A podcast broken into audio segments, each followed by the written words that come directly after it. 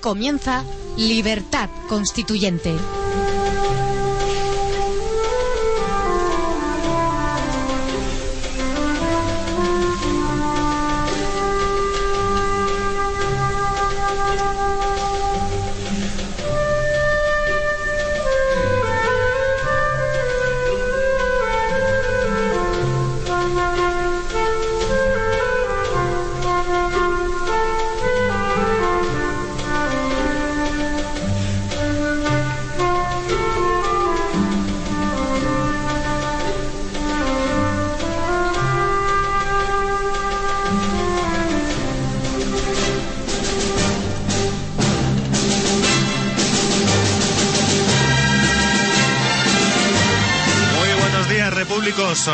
Las 8 y 2 minutos del martes 10 de enero y esto es Libertad Constituyente, un programa dedicado al análisis, el debate y la instrucción política con los principios rectores de la verdad, la lealtad y la libertad.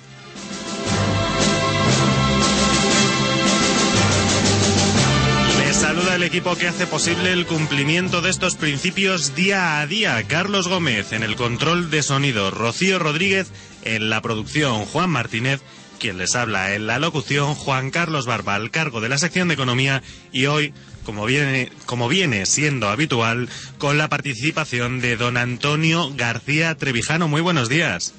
Buenos días, Juan. Muy buenos días, don Antonio. Aquí estamos otra vez. Pues sí, aquí estamos otra vez, segundo día del nuevo diario. Por cierto, ya saben que si quieren escucharnos lo pueden hacer a través del 107.0 de la FM, lo pueden hacer a través de Radio Libertad, pero nosotros les recomendamos muy especialmente, ya que estamos de estreno, que lo hagan a través de www.diariorc.com. Muy bien, pues comenzamos con el sumario sobre lo que se tratará hoy en el programa. Hoy les avanzo que tendremos varias intervenciones al final de esta primera hora, durante los últimos 20 minutos, eh, varias eh, participaciones, como digo, en el informativo regional. No se muevan porque hoy tenemos un programa, ¿verdad, don Antonio? Cargadito. Sí, además es interesante que los españoles comiencen a conocer las noticias, los hechos y el estado de ánimo de las distintas regiones españolas, puesto que las autonomías han metido una separación verdadera sentimental y de interés de unas regiones españolas y otras. Y nosotros vamos a dar noticias de, de la parte al todo, que es decir, de lo particular de Cataluña o el País Vasco o Andalucía al todo, que es España. En efecto, bueno, por el momento vamos a comenzar, esto será como les decía, a partir de las 8 y 40 minutos. Por el momento vamos a comenzar con la información general que atañe al territorio nacional y comenzamos por una noticia que aparecía hoy en portada del mundo. Matas, Jaume Matas, eh, y el apoderado de Aizón, eh, la sociedad que compartían el duque de Palma y la infanta Cristina, han sido imputados por el juez de Castro en la pieza separada que alude al caso de Iñaki Urdangarín. Bien, yo prefiero seguir llamándole Jaime Matas. Jaime Matas. Yo, eh, lo único, como se hablaba, siempre se hablaba en, español de esa manera, no sé por qué voy a bautizarlo con otra, como si yo fuera mallorquí, si fuera mallorquí pues diría Jaume, pero estando aquí pues digo Jaime. Pues estos han sido los imputados algo que hablaremos además que ayer Jaime Jaume Matas tuvo un día realmente complicado. Le imputaron y además tuvo varios testigos en su contra durante el juicio por la operación por esta con el periodista Antonio Alemani. Luego Entonces tuvo un día no complicado, sino difícil o duro. bueno, sí. Efectivamente. No es que hay una costumbre desde hace unos años de confundir la palabra difícil y complicado. Lo dicen incluso los futbolistas en todas partes. En vez de decir esto es difícil y esto es complicado. Pero complicado es lo contrario es lo complejo, lo complicado lo sencillo, mientras que difícil es lo contrario, lo fácil, que son conceptos diferentes. Le agradezco esta precisión, don Antonio, porque le había escuchado alguna vez distinguir entre estas dos palabras, pero nunca había escuchado la explicación concreta. Es por esa razón, porque significan una cosa distinta. No paramos de aprender aquí en Libertad Constituyente, no se lo pueden perder un solo día, repúblicos. Continuamos, más noticias. Moody's reclama más recortes y pide más de dos veces el ajuste previsto inicialmente por el gobierno de Rajoy. También ayer nos enteramos de que el Banco Central Europeo logra un beneficio de mil millones comprando deuda española. Parece que le está saliendo bastante bien, está siendo bastante rentable para el Banco Central Europeo comprar deuda española. También tenemos información sobre los planes de privatización o, como dicen en el Partido Popular, de adelgazamiento del sector público. Montoro ha dicho que en pocos meses se cerrarán 450 organismos públicos. Y también hablaremos sobre la reforma laboral. Bueno, has dicho antes privatización y ahora cerrar. Son también cosas diferentes. Privatizar no cierra. El privatizar es pasar al sector privado algo que es público. Tiene usted toda la Mientras que cerrar, entonces a ver qué dice. Cerrar, cerrar. Él ha dicho, Cristóbal Montoro ha dicho concretamente. Pues entonces no es privatizar, es suprimir. Aunque como ya avanzábamos ayer en el informe que presentó, sí aludía eh, de alguna forma a la privatización, no de forma directa, no decía esta palabra, pero sí eh, aludía a un formulismo que podría ser interpretado como privatización. Es decir, no estamos diciendo que se vaya a privatizar, pero es una de las posibilidades. Pero hay que estar en guardia porque eh, cuando se habla de privatizar, hasta ahora lo que ha sucedido en España, primero con Felipe González, el ejemplo fue, por ejemplo, todos recordarán cómo privatizó eh, Galerías Preciado a Gustavo Cisneros, regalándoselo. Y, es decir, dándole un privilegio, una privanza. Privatizar, claro. Pero es que privatizar no solo es pasar algo público a lo privado, sino también hacerlo privativo. Mm. Es decir, privativo y privatizar tienen la misma raíz. Y que hacer privativo, y el peligro de la privatización de las empresas públicas es que las regalen, como hizo Aznar con Telefónica, con los compañeros de colegio. y da miedo de pensar que el PP pueda repetir la operación que se hizo con la anterior privatización, que fue un privilegio otorgado, una privanza otorgado de, grandes empresas públicas o estatales, eh, otorgado a los amigos de Aznar. Veremos a ver en qué queda esto de eh, la, o bien la supresión o eliminación de empresas públicas o la privanza de personas privadas sobre empresas públicas haciéndolas privativas de ellos. Estaremos al tanto aquí en Libertad Constituyente y además con la tutela de don Antonio. Pues se pueden imaginar que no se nos va a pasar absolutamente nada por alto. Continuamos, más noticias sobre las que hablaremos hoy.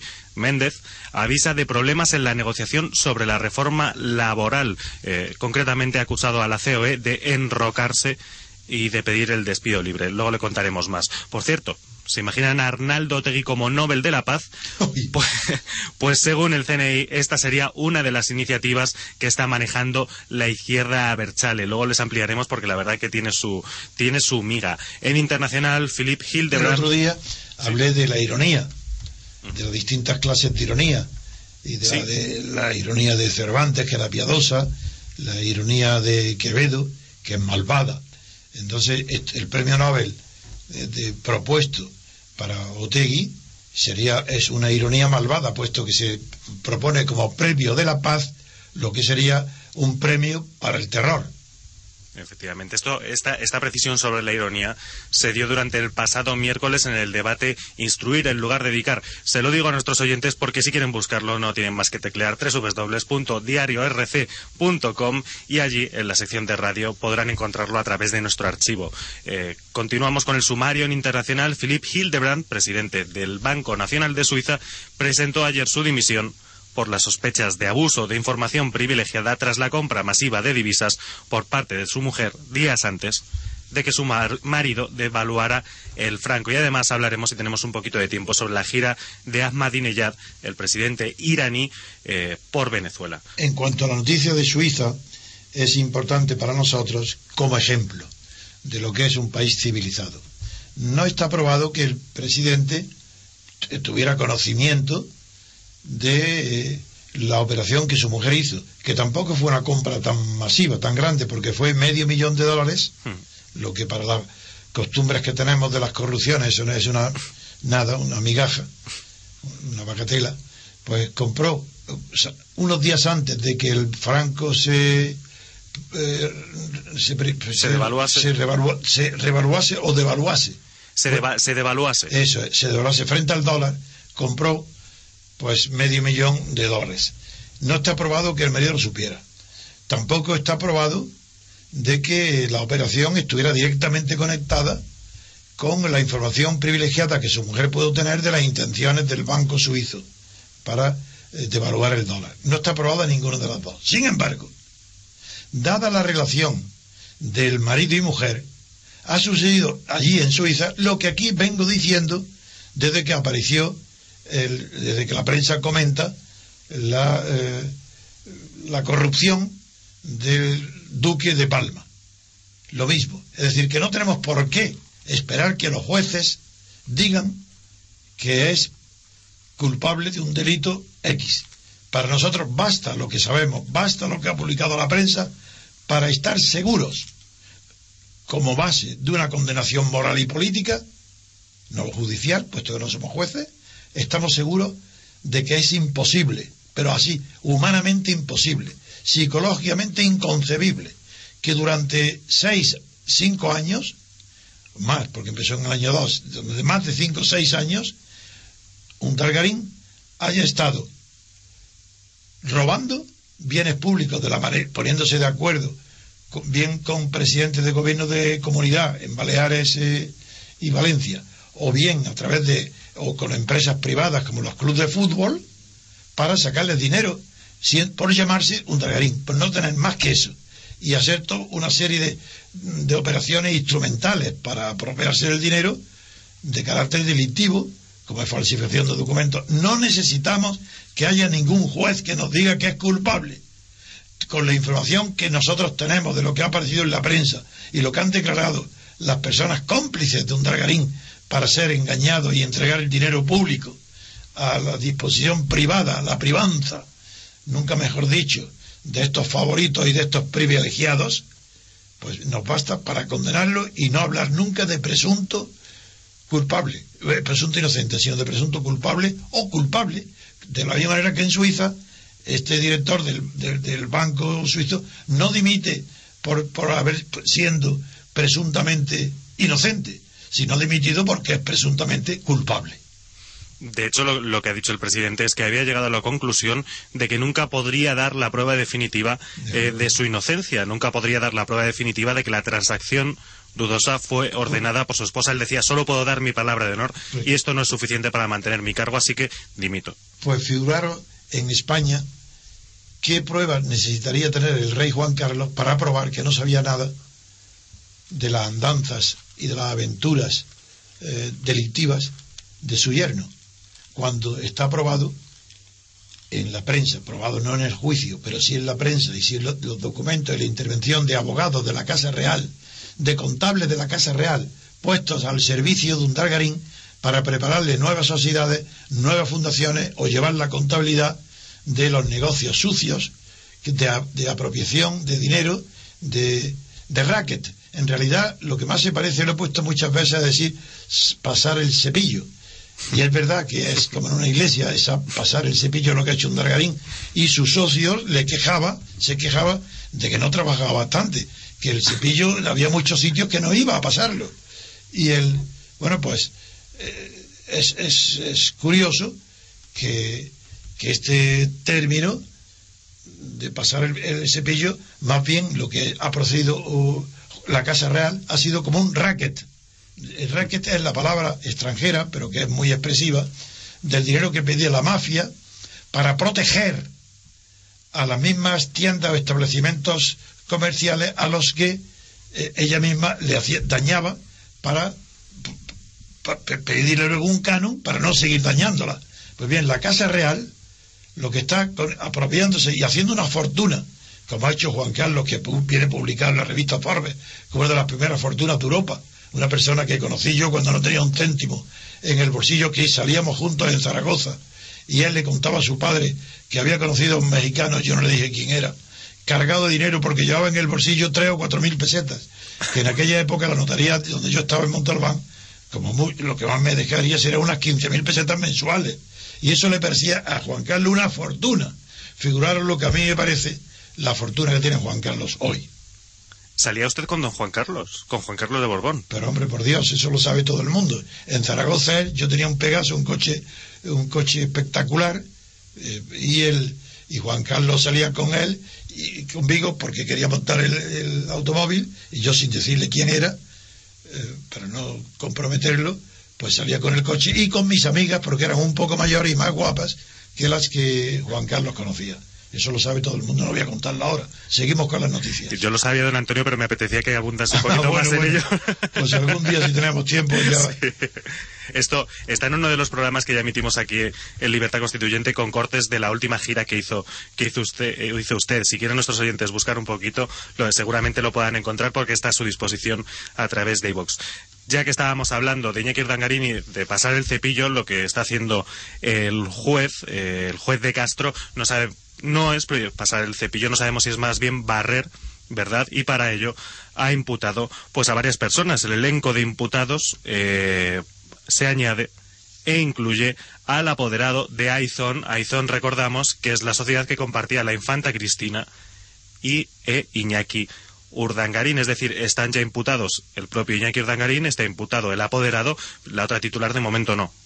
Que por cierto, con autorización del magistrado García de Paredes, para las personas que no oyeron el programa sobre esta imputación, él sostuvo la tesis de que aún no se había producido una imputación propia, que eso solamente se produciría con el auto. Pero después hablé con él y, claro, y me dijo que sí que es verdad que había tenido, que no, no había caído en que este era un procedimiento abreviado y por tanto que era cierto que Undergering está ya imputado. En efecto ya imputado, como está imputado también eh, el expresidente balear Jaume Matas. Jaime Matas, muy bien. Jaime Matas, el que fuera también su consejero de turismo, Joan Flaquer. Que no iremos a Coruña, sino a La Coruña. Muy bien pues Jaime Matas, y están también imputados los exdirectores generales de la Ciudad de las Artes y las Ciencias de Valencia durante la era Camps. Bien. Estos serían todos los imputados. Además, Conocemos a los testigos claves que serán llamados para testificar durante el caso Urdangarín. El primero de ellos, quizás el más relevante, Esteban González Pons, ah, el vicesecretario de Comunicación del Partido Popular, que les recuerdo firmó, siendo conseller de presidencia de Camps, el convenio de 6 millones de euros a Urdangarín para que consiguiera que los Juegos Europeos se celebrasen en Valencia. Y que ya adelantamos nosotros cuando se supo esta noticia, que, que fue antes, claro, de formar el nuevo gobierno, que este señor, Salvador Pons, tenía que, dimitir y salir de, de cualquier eh, cargo, de cualquier prerrogativa, de cualquier poder que tenga en el Partido Popular y no digamos en el futuro gobierno. En efecto. Otros imputados, Francisco Roig, el expresidente del Valencia Club de Fútbol, que pagó 290.000 euros al Instituto NOS, también Fernando Roig, de anterior a Francisco, este es Fernando Roig, el presidente del Villarreal, que pagó 690.000 euros al Instituto NOS de Urdangarín, atención, por un informe de 10 folios copiado de Internet para analizar el cambio de nombre del estadio. Si no fuese una cantidad tan grande sería casi risible. Claro, pero creo que el, mismo, los dos nos, han declarado que cómo iban a negarse a darle el dinero a Urdargarín. En efecto. Pues figuraros qué folios, que no hacía ni falta eso. ¿Para qué hacer esos folios? Le sobraron. Exacto. Y el último de los testigos que llamamos aquí clave es José Miguel Echavarri, el exdirector del equipo ciclista Iles Balears, que ha sido llamado a declarar el 15 de mayo para que explique la intervención del Duque de Palma en el patrocinio de 18 millones de euros de dinero público que recibió, un dinero que pagó eh, además la Administración. Pero este caso es eh, además gracioso, porque esto creo que fue para conseguir un Dargarín, algo que no consiguió que es que pasara la vuelta ciclista a Francia por Mallorca, creo.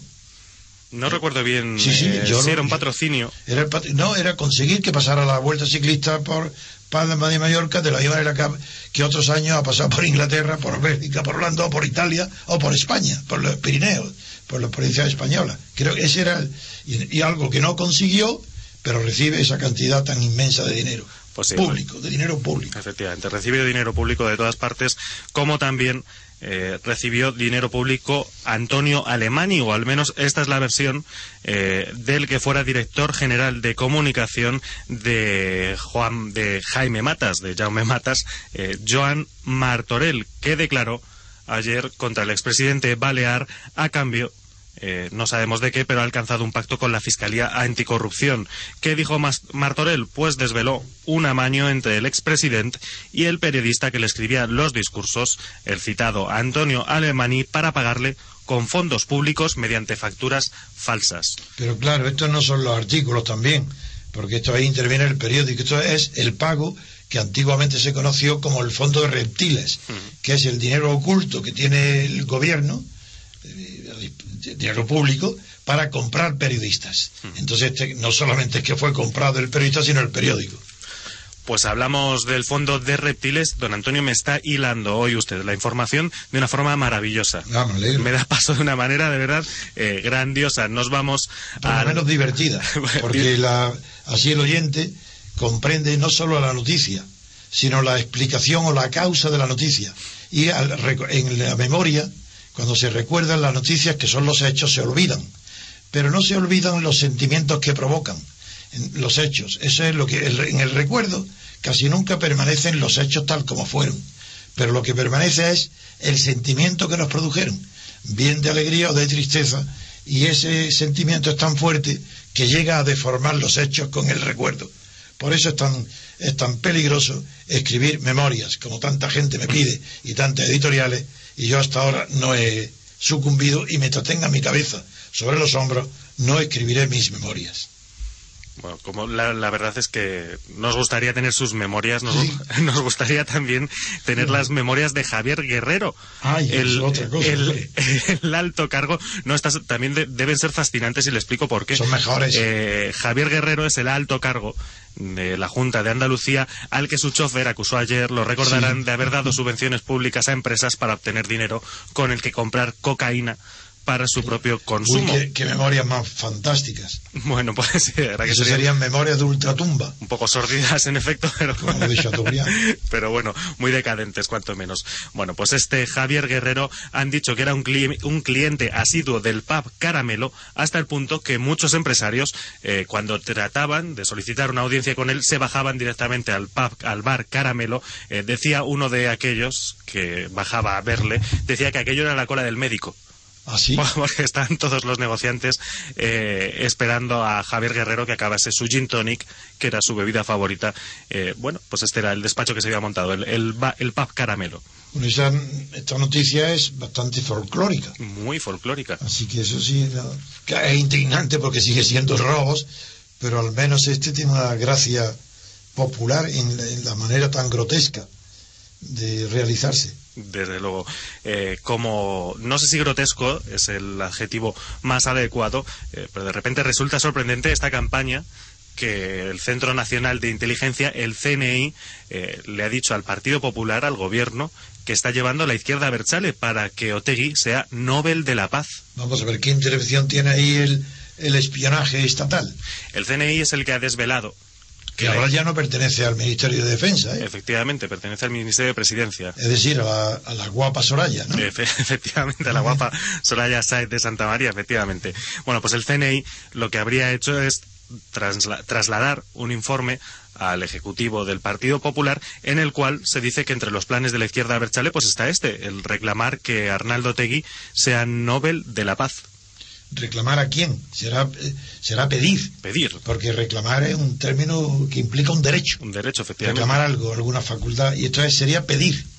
Pedir a, la academia que está en Noruega de, los causadores de premio Nobel en Suecia no que proceden como sabéis el Nobel de uno de los inventores de la dinamita.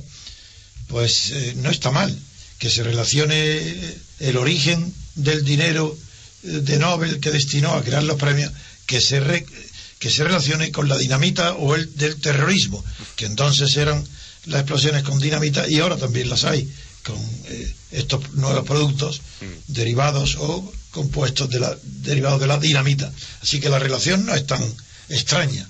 hay Un, un dinero procedente de la dinamita para el premio Nobel y ahora es natural que la izquierda no hay izquierda, los separatistas, no manera de hablar, eso ni izquierda ni derecha, porque los separatistas vascos pidan que los honores de ese premio creado con la dinamita se le conceda a un experto en manejar o mantener la organización de dinamiteros de la eh, unidad española. En efecto, una, el objetivo de fondo de la izquierda a Berchale eh, sería poco más o menos que presentar a Arnaldo Otey y de rebote su causa como una causa por la paz frente a la cerrazón de los gobiernos Pero es que eso, es, eso es lo irónico también, pero en el sentido quevedesco. Es, es lo malvado de la ironía, la ironía malsana, la, la ironía perversa, que se pida premio de la paz a uno de los mediadores o principales agentes del terrorismo. Premio de la paz. Muy bien.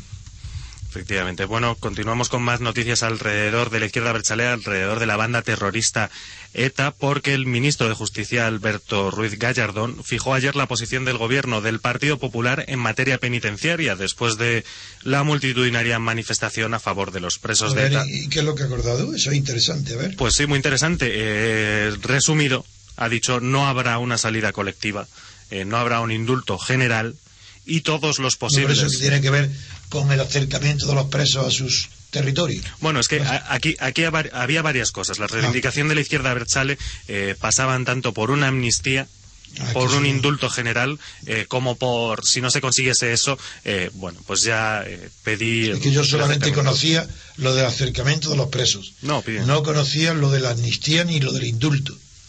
Efectivamente, bueno, pues lo que ha dicho Alberto Rueda... Porque el indulto, amnistía imposible. Porque la amnistía requiere, hombre, podría concederse la amnistía a las personas que no están juzgadas, pero el indulto no es igual a amnistía e indulto, porque el indulto requiere que haya una condena, y la amnistía, en cambio, es a, a las personas que no están condenadas. Se concede una amnistía que es no investigar, dejar de perseguir o de investigar un tipo delictivo, mientras que el indulto es eh, borrar la pena, quitar la sentencia, la pena que ha recaído sobre alguien que ha sido ya penado. Hmm. Bueno, pues lo que ha dicho Alberto Rigallardón es que no se aplicará otra hoja de ruta distinta al Código Penal, por lo tanto... Eh, hoja de ruta. no puedo soportar la expresión. La expresión. no, no, en ti no. cuando, hablo de eso no, me refiero a ti. Quiero decir, todos los periodistas, toda la clase política utiliza la palabra hoja de ruta, que fue inventada en Israel para señalar las etapas en un camino que iba a conducir el acuerdo con los palestinos para la creación del Estado palestino. Bueno, esa hoja de ruta no tiene, estaba normal que se dijera porque era un camino eh, por etapas. Y aquí, ¿qué camino por etapas designa cuando se dice en España la hoja de ruta? Se designa por una agenda de trabajo. Se le llama hoja de ruta. ¿Pero es que están andando? ¿Qué es esto de hoja de ruta? Si no hay movimiento, no hay ruta, ¿no? Pues, ¿Cómo va a haber? Si, si no hay etapas porque la hoja de ruta requiere una etapa y la etapa y cumplida una etapa no es para esa etapa, es en previsión a la vista de la siguiente. ¿Y dónde están esas etapas cuando se emplean los periodistas y los políticos españoles hojas de ruta? No, no, yo no voy a parar de acusar de la destrucción del idioma español que están haciendo los políticos y los periodistas. No cesaré de denunciar aunque eso me reporte antipatías, aunque haya gente que me escuche que crean que, no tengo que hacer esto, me da igual, aunque algunos lleguen a decirme, como alguno me ha dicho, que es una falta de educación o una grosería, las reprimendas que hago yo en público delante de los oyentes a los que hablan mal el español. Aunque me sigan diciendo todo eso, seguiré insistiendo en que el primer patrimonio que tenemos para ser inteligentes, no digo para no ser tontos, es el idioma. El idioma es el único instrumento que tenemos para pensar.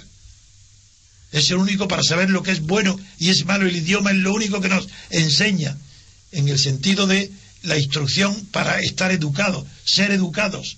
Ser educados no es cuadrarse dando taconazos delante de la señora y besarle la mano. Ser educados es conocer perfectamente el, idioma español y la lengua española, que son sinónimos, no como algunos me han advertido también, de que es distinto el idioma y la lengua. No, no, son sinónimos.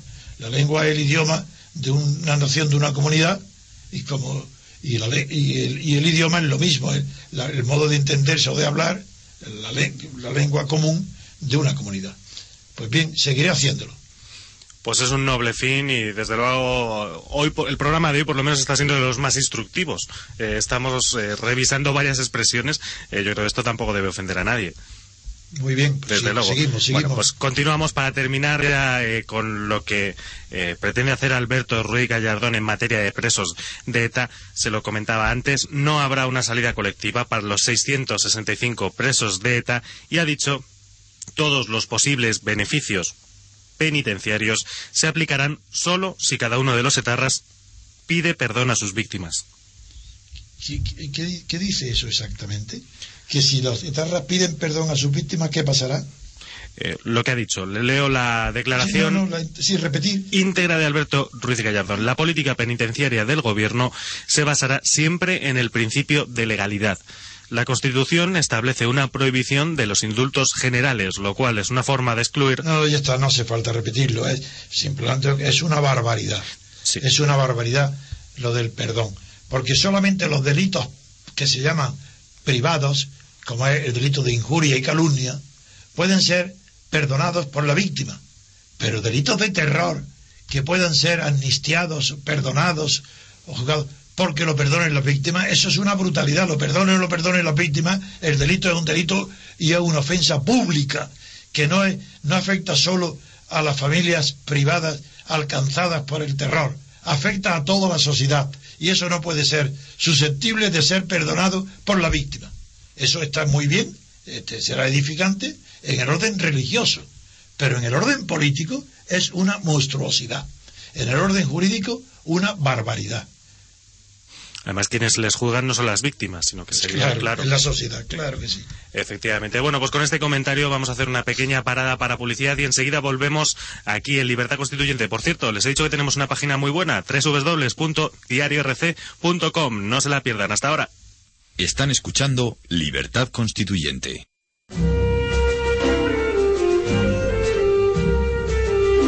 Están escuchando Libertad Constituyente. Continuamos en Libertad Constituyente, aquí en el 107.0 con don Antonio García Trevijano, pues analizando eh, las noticias que nos trae la actualidad informativa, las noticias que nos trae el nuevo día. Pasamos a hablar ya del Ejecutivo del Partido Popular, concretamente del Ministro de Hacienda y Administraciones Públicas, Cristóbal Montoro, quien concretó eh, que el Gobierno prevé suprimir 450 organismos públicos, fundaciones y empresas públicas, ambas, y que este recorte se llevará a cabo en el plazo de pocos meses.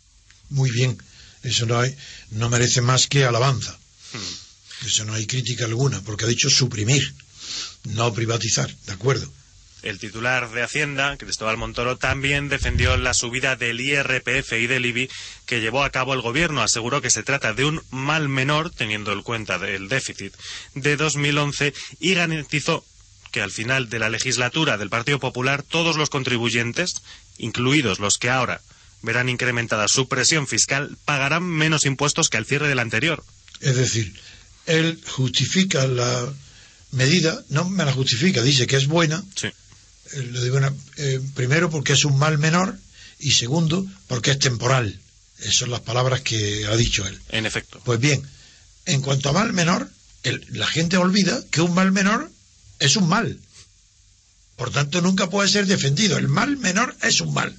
Luego él está defendiendo como y definiendo como mal eh, el tributo. Es decir, no, que es la concepción negativa de la tributación en el sentido de la confiscación. Cuando podía ser la idea de la. Si en España y en los países latinos hay tantísima ocultación a la hacienda, es porque está concebido como un castigo. La, el impuesto es como una confiscación. Si fuera moralizante, pues no, no se diría que es un mal menor, jamás. Se diría que es un bien necesario la tributación para salir de un, de un mal paso o para atender las necesidades pública o colectiva de la sociedad. En primer lugar, por eso la palabra mal menor está condenando al ministro a ser un ministro de la confiscación, no de la imposición. En segundo lugar, dice que es temporal. ¿Es que acaso hay algo que no lo sea temporal? Pero porque si con temporal ha querido decir que es distinto, porque no como no saben hablar, este ministro tampoco, la prueba es que consideraba en una conferencia pública lo repito, en la que la daba yo sobre el Tratado de Maastricht, y estaba el ministro y subió de luego en un púlpito y después de alabarme mi conferencia, con, eh, diciendo que había sido una maravilla, ya sabía yo que después de eso vendría la crítica. Y me dijo que era muy difícil hablar de economía sin ser economista. Y yo me había pasado mi conferencia en Lord Keynes, y Lord Keynes era un autor muy difícil. Y yo, como tenía el micrófono en la mano, añadí, será para ti Pues ese, ese Montoro que, no, que cree que es difícil leer al economista, uno de los economistas más fáciles de leer de la historia de, la inteligencia de los economistas, uno de los más fáciles es Lord Keynes y más brillante y mejor, y mejor escritor. Pues este dice, en lugar de decir que es provisional, dice que es temporal, no conoce el idioma. Temporal, temporal es todo. Lo que podría haber dicho un impuesto provisional, que por tanto va a tener un tiempo muy corto de... Dice temporal, porque no sabe español, no es inteligente, no es culto, y está de ministro de Hacienda. Muy bien, otra noticia. Pues un mal menor que dice Cristóbal Montoro que han sido los recortes Moody's, la agencia de calificación, la agencia de rating, eh, reclama aún más, reclama, siguiendo esta lógica, reclamaría un mal mayor, pide más de dos veces el ajuste previsto por el gobierno de Rajoy. Eh, aparte, eh, tenemos como noticia también que el Banco Central Europeo logra un beneficio de mil millones de euros comprando deuda española. Es con el único país con el que gana. Bueno, comprando y vendiendo. ¿Cómo, cómo, produce el beneficio? ¿Compra y vende? Compra o, o con los intereses. Eh... ¿Y por qué ganancia? ¿Por qué ganancia? A lo mejor es pérdida al final. Eso se establece al final de un periodo. No, es... De momento es que ha comprado barato, ¿no?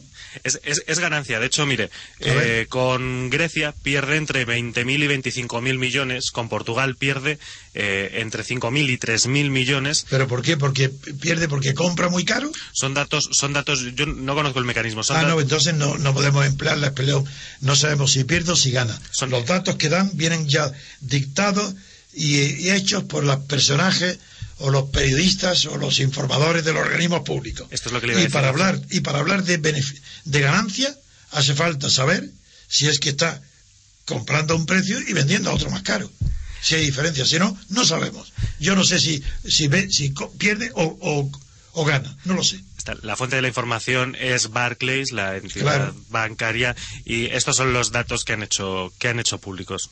Bien, yo no lo sé si ha habido ganancia o pérdida, porque para eso hay que a, a referirse a dos operaciones. Una la de compra y otra la de venta. Y no lo sé.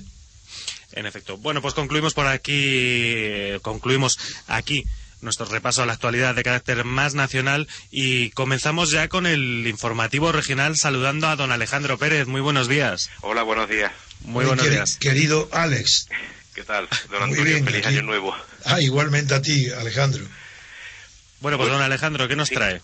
Bueno, pues eh, traigo eh, un poquito, comentar un poquito las últimas noticias que se han, que se han producido en Córdoba, las, las últimas eh, novedades que, que, bueno, pues siguen en la misma línea de, de- del año que se ha despedido. En concreto, pues, eh, en Córdoba, mm, eh, este último año, pues a- la noticia que venía hoy, en, una de las noticias que viene hoy en el, en el diario, es que ha, eh, ha cerrado el año con 33 concursos de empresas, 33 concursos de, de- de acreedores, entre ¿En, ellas... en qué diario viene?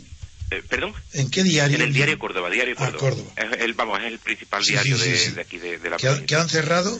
Han cer- ha, ha habido un concurso, en total ha habido 33 concursos de empresas en, en, en Concurso de acreedores. concursos de acreedores. Bien, ahora. Y en- entre ellas, pues está, bueno, la- uno de los laboratorios farmacéuticos más importantes de aquí de- del sur, que es Pérez Jiménez, los laboratorios Pérez Jiménez. Esos son los que fabrican bicarbonato. Eh, calmante vitaminado y todo esto, sí, tenían, vamos, es uno, eh, ha sido una empresa fuerte en, en, en farmac- en- Y está en crisis. han, han cerrado, sí, tienen más de 200 trabajadores, más de 200 empleados y están ahora mismo, han presentado de forma voluntaria el concurso de acreedores. Pero claro, ¿Pero tienen un ERE de despido o no? no, ahora mismo no. Llevan, de todas formas, llevan desde el 2010, llevan ya problemas. Hubo, hubo una absorción por parte de un consorcio que, que se formó para salvar la empresa y ahora mismo parece que tienen un, una Esa es una de noticia, Alejandro, una noticia importante porque está contribuyendo al conocimiento del deterioro de la actividad económica en España. Claro, sí, sí, sí, sí, sí, totalmente. Vamos, eh, sobre todo porque es que además cuando en- si estuviéramos en otro país, pues a lo mejor cuando se presenta un concurso de acreedores uno se puede creer que la empresa todavía tiene posibilidad de Se ser, salvar. de ser viable. Pero en España normalmente cuando se llega ya al concurso de acreedores es Es porque que los términos cosas- antiguos eran mejores. Suspensión de pagos y quiebra. Suspensión de pagos cuando el activo era mayor que el pasivo y había posibilidad de quiebra. Con- en- hablo en, en resumen, en general, quiebra cuando el pasivo es mayor que el activo y, y ya no tiene solución. Claro. Pero esos términos eran más expresivos que hoy.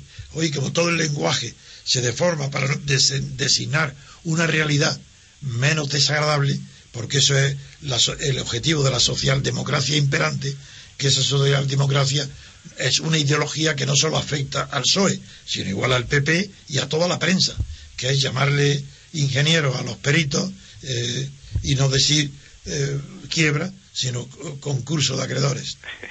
Efectivamente hay. Vamos, a, yo creo que vamos la, viabilidad posiblemente, si además lleva ya un año con más de un año con problemas, yo creo que está bastante comprometida. Pero en fin, los directivos de la empresa siguen diciendo que, que no, que tienen nuevos contratos, que sigue adelante y, yo no creo que, desde luego los, trabajadores de esta empresa estén eh, puedan dormir tranquilos desde, desde el pasado mes de, diciembre. Por otro lado, pues bueno, también hay sigue habiendo un conflicto con una con una huelga de, uno, de unos trabajadores de una empresa multinacional muy fuerte también aquí en, en, Córdoba, en la capital, del grupo ABB. Ah. Y, bueno, pues siguen maniobras de la empresa para intentar silenciar el problema. los trabajadores siguen en huelga, han despedido. ¿A, a cuántos obreros puede afectar esto? Esto, pues en principio ha afectado, ya han despedido del orden de unos 15 o 20 trabajadores.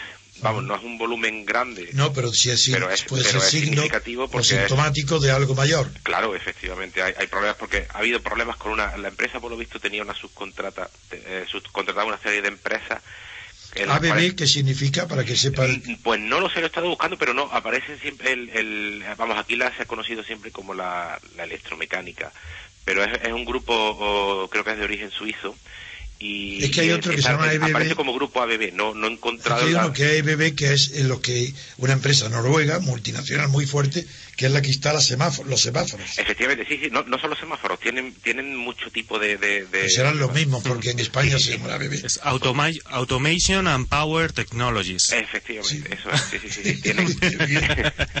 es sigo, igual de sigo igual de ignorante, no sé quiénes son. Bueno, pero aquí por lo vamos, es una empresa bastante fuerte, multinacional. Sí, y, es multinacional, evidente. Y claro, el problema es que como eh, es una empresa que tiene su propia tecnología, entonces aquí pues estamos en manos que cuando se habla de multinacional, sí. claro, la gente ya sabe de qué se trata, pero está mal empleada la palabra. Estaba mejor, como se decía, cuando empezó a designarse este tipo de empresas que operan en países fuera, se llama transnacionales. Eso está mejor porque indica alguna empresa que, está, ha nacido y está desarrollada en un país, ha adquirido la potencia de estar presente y dominar mercados extranjeros, empresas extranjeras. Eso se llama transnacional. Pero multinacional está bien porque ya se comprende que se trata de una empresa que tiene fortaleza en distintas económicas en distintas naciones. Pues el, bueno, el problema es que, claro, es al ser una empresa. Bueno, fortaleza en teoría, porque mira esta. En España parece que no tiene mucha fortaleza. no, no que tenga, vamos, la, empresa sigue. El problema que ha habido es que la empresa ha, cambiado.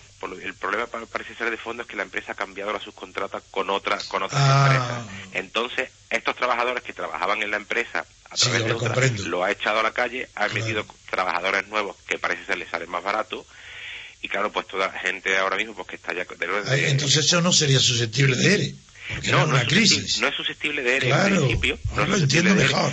Pero claro, están, la queja es porque se ha hecho una jugada, digamos, no muy limpia. Por no, y además estos podían pedir eh, daños y perjuicios. Claro, están en daños y perjuicios. Están es que eso es distinto, ¿eh? En un contrato civil podía, aparte del laboral. Sí, sí, no, sí, hay, hay derecho. Está, en el juzgado, está la cosa. Ah, me alegro, ahora sí, ahora sí lo hemos aclarado. Eso sí, daño y perjuicio, porque parece que se ha hecho un fraude con ellos. el fraude es ampararse en una ley para, eh, o sea, aplicar una ley para evitar otra. Entonces, para evitar aquí la legislación laboral, han aplicado una sustitución de contrata que es civil, que puede hacerse. Así que está, es, normal que lo que le corresponda sea una demanda civil por daño y perjuicio. Sí, sí, en eso, en eso está ahora mismo. una indemnización por daños parece ser que la cosa es bastante clara que la empresa tendrá que, pagar están pero claro están los trabajadores están de huelga y la empresa eh, está saboteando digamos estas, huelgas porque han despedido a, a, todos los trabajadores del comité de bien Alejandro ahora sí que he explicado muy bien una noticia. Sí sí. Bueno, mientras tanto, pues como ocurre con, con nuestros políticos, pues el, el alcalde del ayuntamiento pues se está quejando de que es muy difícil sacar proyectos. ¿Quién es el alcalde? ¿A qué partido José pertenece? Antonio Nieto, es del PP. PP. Eh, eh, se está lamentando porque eh, es muy difícil, dice, sacar proyectos adelante con la Junta de Andalucía cuando no se puede reunir con el, con el presidente, con José Antonio Griñán, que es del PSOE, eh, mientras tanto, pues el PSOE de Andalucía. ¿Pero que son planes de urbanismo que tienen que ser aprobados por la Junta? No, tiene planes de industria. de, todo tipo, son eh, es una queja en general y sobre todo. a eso conducen las autonomías. Claro, eso es el problema, es lo, que quería, es lo que quería señalar ah, con, la, noticia, que, que se quejan, eh, se están tirando la piedra unos a otros, o sea, el, el, el, el alcalde se queja de que no puede hacer las cosas porque no, no se reúne con el presidente de la Junta, luego por otro lado el, el secretario de Empleo critica al alcalde de, Córdoba que le pida a la Junta lo que no es capaz de pedir al gobierno central y a su vez el presidente del PP, Javier Arenas, pues le dice a Griñán que se reúna con los alcaldes populares andaluces. O sea que todos están, es el claro ejemplo de, cómo se diluyen las responsabilidades en un estado donde tenemos un, eh, poliadministrativo, tenemos un montón de administraciones. Alex, yo quiero aprovechar esto, cada noticia, para explicar conceptos generales. Es decir, se dice falsamente, pero lo repite todo el mundo, periodistas, intelectuales, catedráticos, que las autonomías son necesarias porque descentralizan el poder, porque acercan la administración al ciudadano. Y yo digo, falso. Estas personas ni piensan por sí mismas, ni han leído nunca a Tocqueville, que demostró claramente la injusticia a la que conduce la descentralización. Porque la descentralización no es una desconcentración del poder, sino un reparto del poder en 17 autonomías, dentro de las cuales existe la misma distancia o más del ciudadano respecto al poder que a la que existía antes de, crear las autonomías. Y eso está en Tocqueville, pero estos ignorantes, incultos, repiten frases hechas como de que acerca la administración al ciudadano, depende de cómo se haga. Porque si, si es como la autonomía, en lugar de acercarla, la ha alejado. Y la prueba es lo que estás contando de Córdoba. Claro. Don eh, Alejandro Pérez, nos hemos quedado sin tiempo, lo siento mucho. Eh, perdón, perdón. No obstante, pueden encontrar el resto de, las noticias sobre Córdoba en la siguiente dirección, que ya se la imaginan ustedes, www.diariorc.com. Ahí pueden encontrar en un artículo escrito por Alejandro Pérez todo lo que está pasando en Córdoba. Don Alejandro, muchísimas gracias. Gracias a vosotros. Un abrazo. Un abrazo para usted también y saludamos ya a don Juan Sebane. Muy buenos días. Hola, muy buenos días a todos. Muy buenos días, don Juan. ¿Qué nos trae hoy usted? Pues eh, yo creo que aquí eh, es más de lo mismo siempre, ¿no? Está escuchando atentamente el tema de las autonomías. No puedo coincidir, eh, eso, no, no hago más que coincidir en lo que acaba de decir Antonio, claro. que las, las autonomías han sido el, auténtico fiasco, el auténtico desastre de esta inacabada transición. Pero no solo, no solo económico, sino además político. Sí, sí, es decir, porque no, el ciudadano no lo han favorecido para nada, no le han acercado el poder. No, no, no. La misma distancia hay entre Santander y Madrid, políticamente, que entre Santander y Reynosa. Sí, efectivamente. esa es la, la, la situación. Eh, respecto a lo que está ocurriendo últimamente, mm, yo había estaba mm, pensando un poco sobre la gran decepción cantada que es Mariano Rajoy. Eh, hay cantidad de periodistas todavía diciendo que ellos no creían que, pudiera suceder, pero yo realmente sí creí que pudiera suceder. Rajoy, que, que ha estado continuamente vendiendo humo enlatado a los ciudadanos, a los que realmente dijo él que nunca pensaba engañar, humo enlatado. Humo enlatado. esa expresión no lo había oído, es muy buena. Eh, humo enlatado ha vendido. Porque recuerdo que una de las Fontanas, uno de los artistas modernos del arte abstracto, llegó a vender eh, y ponía en, los letreros unos botes en que decía mm, mm, mierda enlatada, mierda enlatada. Y, es, y eso me ha recordado esa, el arte abstracto él, él, él se ha mantenido fiel a sus principios, ¿eh? o sea, manteniendo todo el despilfarro público que sigue estando. O sea, ¿cómo se puede pedir un, una, eh, un esfuerzo tan notable y tan importante a todos los ciudadanos de este país, eh, que todavía ayer estaban reiterando la, la señora Soraya Sáenz de Santa María que, hay que hacer esfuerzos sin, sin cortar el despilfarro público y, lo único que han hecho es un ataque despiadado y brutal a la renta y el ahorro de las familias. Y este es el esfuerzo que nos han pedido a todos. De las familias, sí, de las personas privadas, ¿no? Sí, de las personas privadas. Sí, porque la familia es una expresión anglosajona mm. que en España no estamos acostumbrados a utilizarla. Es como en Francia dicen los hogares. Sí. Pues muy bien. Nosotros, yo prefiero decir empresas, colec- eh, eh, empresas eh, o personas. Bien, bien. Sí. Y, y este es el esfuerzo que, han pedido. Sin embargo, eh, todos estos mercenarios de la pluma y, las tertulias, que son genuflexos de cualquier dios, están dando por bueno todo esto que está pasando. O sea, es, un, que es, es eh, la medida más eh, sabia, la medida más acertada que, han tenido que tomar. pro- pro- pro- provocando un expolio nacional a las clases medias, de la mano de, de este, de este caballero que es, para mí, un auténtico impostor. Vamos a ver. Hace, hace tan solo algunas fechas, yo creo que hace dos meses o así, denuncié en, en el diario Sí. que un personaje que Por cierto, ¿lo has visto ya? Perdón, ¿Has visto el nuevo diseño? sí, sí, le he visto, le he visto. ¿Y? Muy bonito, eh, se ha quedado muy bien además. Precioso. Venga, sigue. Y tiene que mejorar, ¿eh? Sí. Todo, todo susceptible de mejorar. Entonces, un- yo decía que un personaje que pretende gobernar un país no puede dar un espectáculo tan lamentable como el que presenciamos en un programa de televisión. Que, que aquella joven estudiante, aquella incauta que decía además que le iba a votar, le preguntó que qué programa iba a aplicar a España para sacarnos eh, de la crisis y conducirnos a la economía productiva. Y, y simplemente escuchando la respuesta de aquel ínclito personaje, ¿Qué respondió? Pues dijo que, que, que había perdido los apuntes que llevaba y que no tenía respuesta, ¿De que bueno, que había que ser buenos, que había que estudiar mucho, que, que había que sacrificarse y sobre todo que había que tener confianza. Ah, había entonces con eso se arreglaba la crisis. No dijo que había que haber nacido en otro país. Sí, también, también. Seguramente, seguramente lo tenía en mente, eh, pero no, no lo dijo. Se lo olvidó. O sea, Qué, qué barbaridad. eh, todo aquello dijo, todo, eso era motivo suficiente de cualquier persona que Sin duda ninguna. eh, Para retirarse para siempre de la vida pública. e- efectivamente, y sobre todo no acudir a la cita de la gran estafa, que era el votarle. Claro, Pero no, toda esta gente inmadura acudieron a apuntalar la gran mentira. claro. Pero esta esto- gran eso lo han hecho también por horror del gobierno de Zapatero. Sí, bueno, Han sido, el voto a Rajoy ha sido un voto de castigo a Zapatero. No, no, eso, eso no cabe ninguna duda. Por eso, quiero decir que daba igual que fuera Rajoy o cualquier personajillo, daba lo mismo. no, no, sí está, está claro. Entonces, pero, pero, pero esta gran mentira, apuntalando esta gran mentira, Claro. ha quedado al descubierto tan solo unos días después de la cita. Sí, ah, sí, como ha ratificado la opinión que tenías y teníamos del, Partido Popular, porque no se trata de Rajoy, es el Partido Popular, que es un partido estatal. No, no, Y- que, está- y- que, que, que- que eso, eso no, no tiene ninguna duda, porque yo también estuvimos denunciando que el programa del Partido Popular era inexistente. Claro, me acuerdo tu artículo, sí. ¿eh? y que las medidas tomadas por el Pontevedrés, que ha proclamado a Urbe et Orbi que en cuanto llegara al poder bajaría los impuestos, porque era, dijo además, la única forma de crear empleo. El y Pontevendrés tiene un nombre de, que recuerda a las películas de piratas y de barcos. de- ¿Perdón? Que, que el Pontevendrés Ah, sí, es un nombre que recuerda a las películas de piratas.